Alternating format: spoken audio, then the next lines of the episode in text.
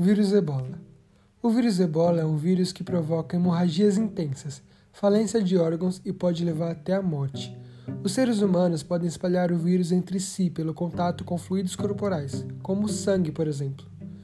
Os principais casos de morte registrados pelo vírus Ebola surgiram na África Central, no ano de 1976, quando humanos foram contaminados através do contato com cadáveres de macacos.